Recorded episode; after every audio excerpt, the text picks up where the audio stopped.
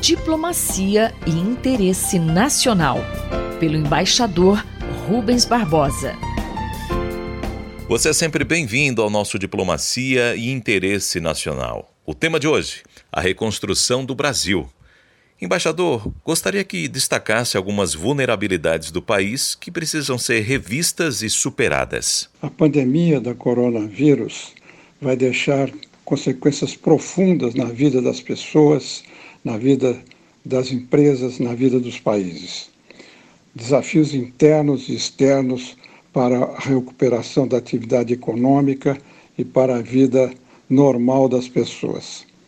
Eu vou falar apenas de um dos aspectos desses grandes desafios que estão se colocando para todos os países e, no caso do Brasil, as vulnerabilidades que começam a aparecer e para as quais nós temos que pensar em como superá-las. A primeira grande vulnerabilidade é a desigualdade social, cujos dramáticos resultados começam a ficar, na, na pandemia, começam a ficar à mostra.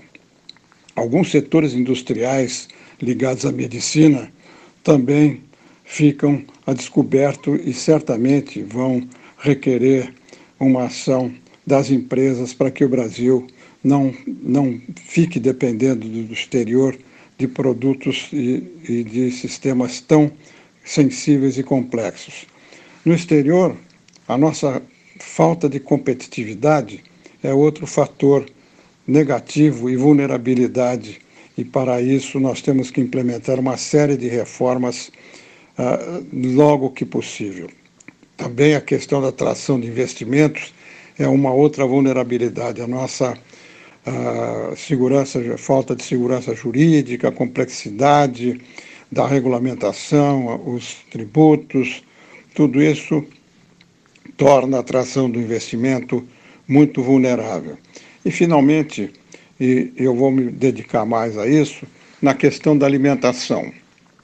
Vou tratar da vulnerabilidade em uma área essencial, que é a alimentação mais simples, mas mais importante para a população brasileira. Na questão dessa alimentação, o que acontece com o trigo? O trigo é um elemento essencial na mesa de todos os brasileiros, no pãozinho, na massa, nos biscoitos.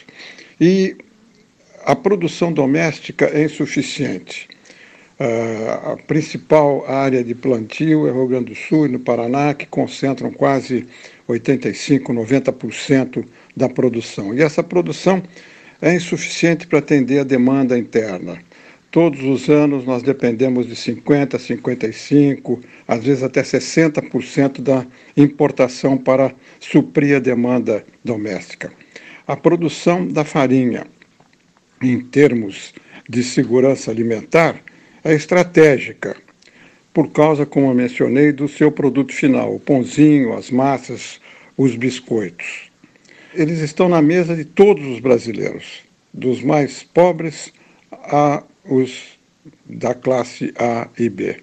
O Brasil não pode se dar o luxo de depender em quase 60% da importação do trigo, que, eh, transformado pela indústria, se reduz a farinha, que é a matéria-prima para a produção de todos esses produtos.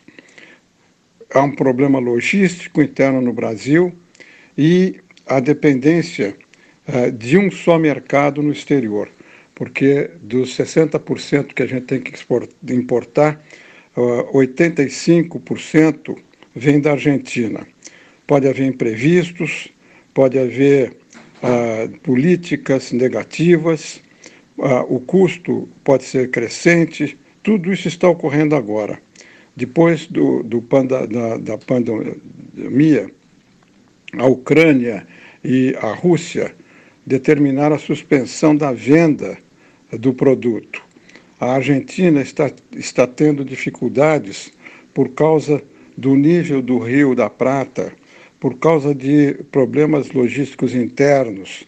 E o Brasil não pode ficar dependendo daqui para frente dessa dessa uh, limitação. Uh, a Abitrigo uh, propôs ao governo uma política nacional do trigo, que será muito importante para reduzir a dependência externa e aumentar a produção nacional. É uma oportunidade de investimento e é uma medida que vai fazer com que caia a dependência brasileira externa e reduzindo a sua vulnerabilidade. Eu sou Mário Santi e conversei com o embaixador Rubens Barbosa. Diplomacia e interesse nacional, pelo embaixador Rubens Barbosa.